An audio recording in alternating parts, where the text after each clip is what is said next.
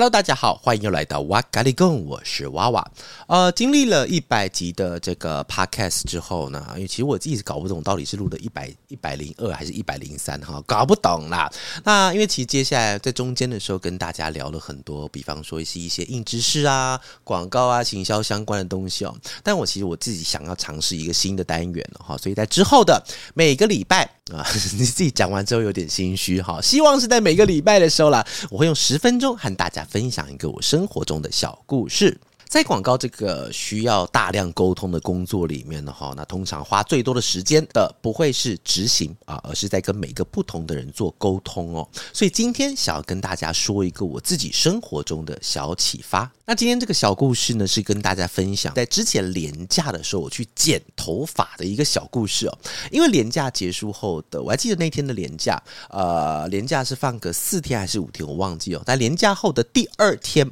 我就要去一个企业的工作。作坊讲课啊，这边跟大家讲一下，就是所谓的企业的工作坊跟一般的工作坊会有点不一样哈。所谓企业的工作坊，就是呃，我会在一个呃，比方说是在一个密闭的空间里面，然后对方的公司会派大概十五、二十、三十个人来，然后呢，我就会用我的创意的策略啊、提案啊、一些技巧跟方式来带大家走一次他们企业里面应该要做到的一些商业的问题，然后大概是类似这样子。所以其实，在呃，因为我是当讲师嘛，所以讲师的形形象就还蛮重要哦。那个故事大概是这样子哦，就是我从家门口走出去，往学校的方向前进，我才发觉不到五百公尺的路上哦，竟然有至少五间发廊类型的店哦。好，那为了方便大家去做记忆的话，那这故事里面我会用编号一到编号五来描述接下来遇到的五间店家，然后遇到的事情哦。一开始我先走进了一号店啊，编号嘛，好，那因为那个时候还是早上，所以客人。大概放眼望去，大概就是三四组。然后我进去的时候呢，我就先询问说：“请问可以剪头发吗？”啊，那对方就讲说，那请问有预约吗？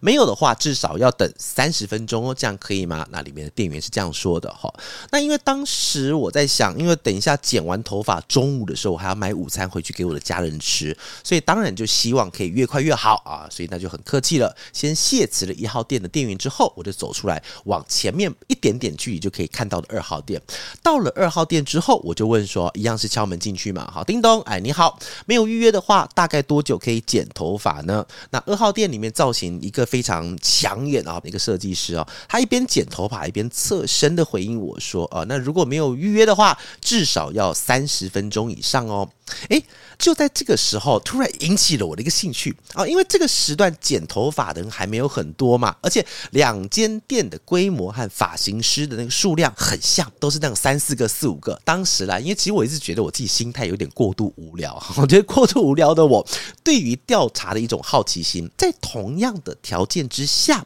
其他的店会如何回忆？我就非常好奇，你知道吗？然后我就在心里面就是啊边想，然后边往三号店走。那三号店的装潢是一般的那种家庭式的理法，那室内的空间比较小，灯光也比较昏暗一点点，看起来比较像是一对男女朋友的设计师在里面做经营。然后进去之后，店里的客人虽然不多，但是仅有两个设计师在运作。我那时候心里想，哎，对的。这就是我要的实验样本哈！一进去马上跟前面两间店那种忐忑去问不一样哦，这是在问的时候反而有种兴奋的心情哈。然后我就问的时候说：“诶，请问没有预约的话，大约多久可以剪头发呢？”那三号店的男生设计师看了一看他那个贴纸，他那个有一个布子，布子上面是贴满那个 Hello Kitty 猫的那个贴纸，手写布子哈，小声的跟我说：“诶，我看看哦，后面还有大概两组预约的客人，至少要四十分钟。”啊，结果后来从那个贴满 Kitty 猫贴纸那个预约簿去推测了哈，其实他们应该是一对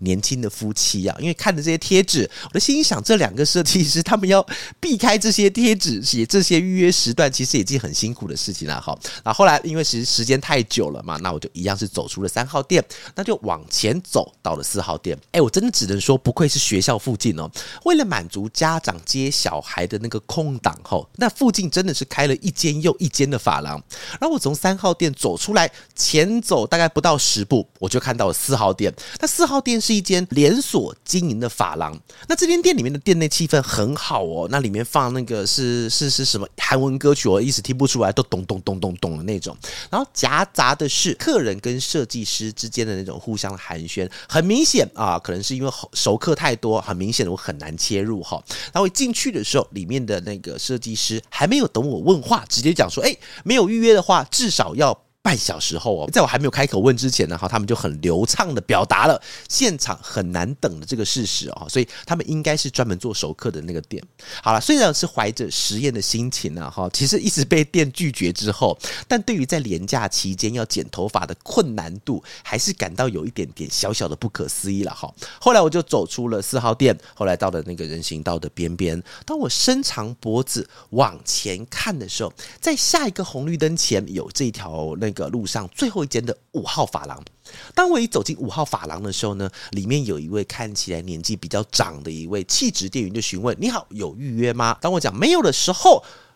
回答的同时，看着店内依然是三到四组的那个客人啊，其实我心中已经想着啊，应该又要等三十分钟以上了，干老子不剪头发了哈，所以我已经准备好要走出这间店的准备了。实验就此告终啊，以那种失败收场。但是哦，呃，接下来我为了避免太多语气臆测啊，我直接转述气质店员的回答哈。他说，如果是洗加剪的话，请稍坐一下。再三十分钟就好了，外套我们先帮你挂。刚才各位有听到吗？他其实完全没有给我思考的时间了，但我已经要把外套给直接给脱下来了。诶，我怎么诶一样是三十分钟，我怎么就开始脱下外套，开始直接往下做了？这则小故事当然只是生活中的一个小启发，但大家有没有发觉一件事情？其实这一整趟的剪头发之旅，基本上跟商业行为的对谈逻辑是一模一样的哦，注定要三十分钟的等待。你看嘛，我一号店。到五号店全部都是要三十分钟，但是两者的回答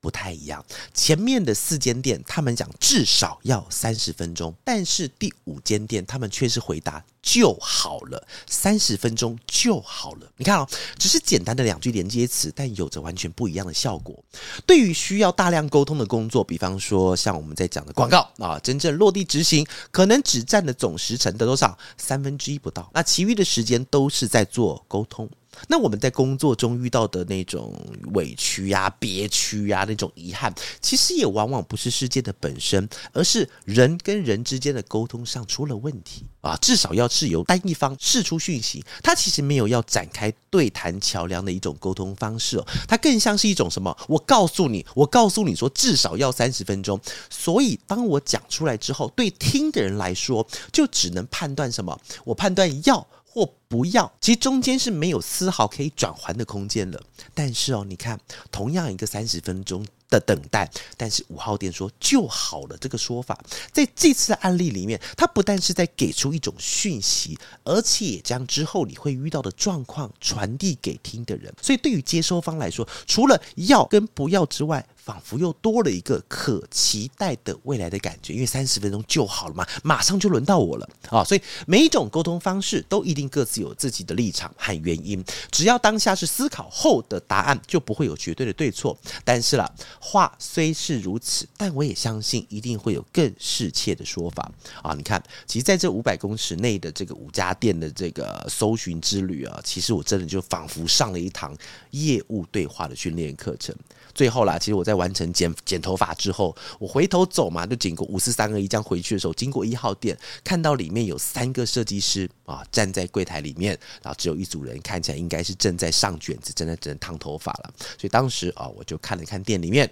啊、很礼貌的跟店员啊，稍、呃、因为我们眼神对到了哈，刚问过还认识嘛，就是跟店员店员微微点个头，然后就出发去买午餐了哈，好吧。最后也期许大家都可以找到属于自己可以达到目的却又充满生意的各种的沟通技巧了，就好了。至少要你会说哪一个呢？以上就是我们今天的哇咖哩贡，拜拜。